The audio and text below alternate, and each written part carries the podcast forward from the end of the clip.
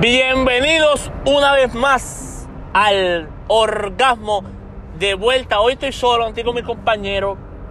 Este, estoy contento, estamos haciendo esta grabación. Vamos, volvemos pronto, estamos aquí. Vamos a hablar, vamos a dar mi opinión sobre el temita de Almighty, que es uno de mis artistas favoritos. Vamos a ir un poquito atrás a la historia. La primera vez que yo escuché a Almighty fue cuando Farruko lo presentó, que él le tiró a Pucho. No sé si se acuerdan ese video famoso que Almighty dice, digo, perdón, que Farruko dice, le voy a dar 100 mil al que se atreva a guerrear con el gallo mío, que será Almighty, me acuerdo. Entonces, Almighty en su primera canción le tiró a Pucho, demostró el palabra grande. Todavía no había sacado ni tres canciones y ya estaba en el Choliseo de Puerto Rico cantando. So, ahí tú te das cuenta que Almighty es una bestia en el lápiz. Almighty tiene mucha versatilidad, inclusive si tú escuchas la canción de 8, la canción de Panda Remix, Almighty es un duro, ¿sabes? Almighty tiene una letra exagerada, muchas combinaciones. Inclusive cuando empezó el trap, él es uno de los, de los pioneros del trap, que los pegó duro cuando él salió en la canción este, Esclava, cuando salió la canción Ella y Yo, cuando salió Tú me enamoraste. Los chanteos de Almighty son duros. Y el chamaco tenía, tenía un futuro prometedor, en mi opinión. Él podía ser más grande y puede ser que ustedes se molesten, pero él podía ser más grande que el mismo Anuel AA y el mismo Bad Porque él tiene el palabreo y no repite letra. Que vamos a hablar claro, a mí me gusta Anuel, pero Anuel repite mucha letra. En casi todas las canciones Anuel dice lo mismo. Que si bichota, que si culito, diablita. Igual que Bad Pasa que Bad Bunny no lo van a decir, pero Bad Bunny cuando tiene un bache en la canción, es lo que hace gritar o decir yeah, yeah, yeah, para poder gimar la próxima barra. Que pasa que ustedes no se dan cuenta porque ustedes son muy mamones de Bad. A mí me gusta Bad pero hay que hacer la realidad. Entonces, Almighty, el primer episodio de él, que la primera loquera que vimos de él fue cuando estaba cambiando descalzo. Que lo vimos cambiando descalzo, que decía, ayúdame por favor, ayúdame que ahí tuve problemas con Farruco. Entonces, inclusive él le llegó a tirar a Farruco. Que después fue que lo encontraron tirado en el piso, lleno de sangre, le dieron una vela. El chamaquito te metió muchos problemas.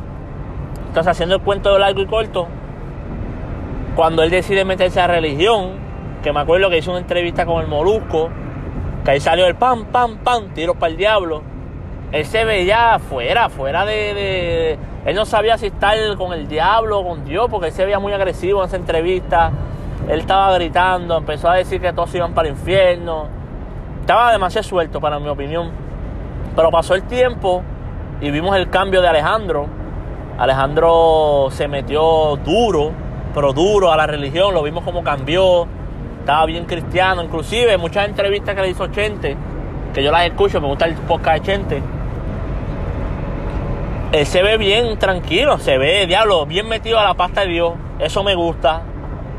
Se ve, se veía, se sabía todas las palabras, todo el versículo, se sabía la Biblia entera, si venimos a ver. Y él tuvo casi un año y medio sin que nadie se diera cuenta, se fue a trabajar en Latin Star, el chamaquito estaba en baja. Pero hace dos semanas el Alejandro volvió a hacer el diablo en patines no, espérate, espérate, no es el diablo en patines, ahora es la corriente, la verdadera corriente. Y volvió al mundo secular. Le estaba tirando a, Mike Tower, que en mi opinión, si esa tiradera se hubiera dado, hubiera partido a Mike Tower. Pues Mike Tower no se busca nada con el Mayri. Pero Mike Tower salió, arreglaron. Entonces él empezó a tirarle a Bad Bunny. Ahí es donde yo me preocupo de Alejandro.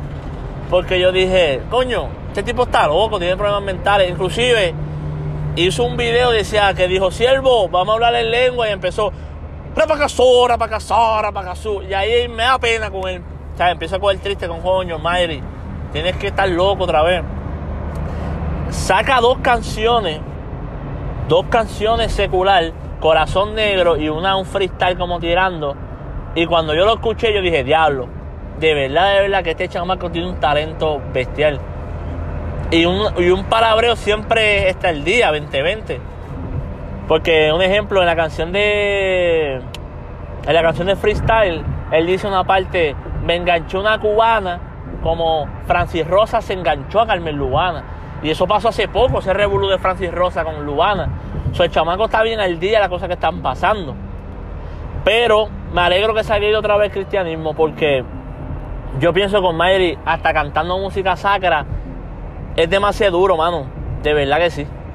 Y él tiene una, tiene una canción con Funky que me gusta. Este, no se me olvida el nombre, pero es una canción muy buena. Que él dice una, en, su chanteo, el Mayri dice, sin ti nada sois, hablando a Dios, sin ti nada sois.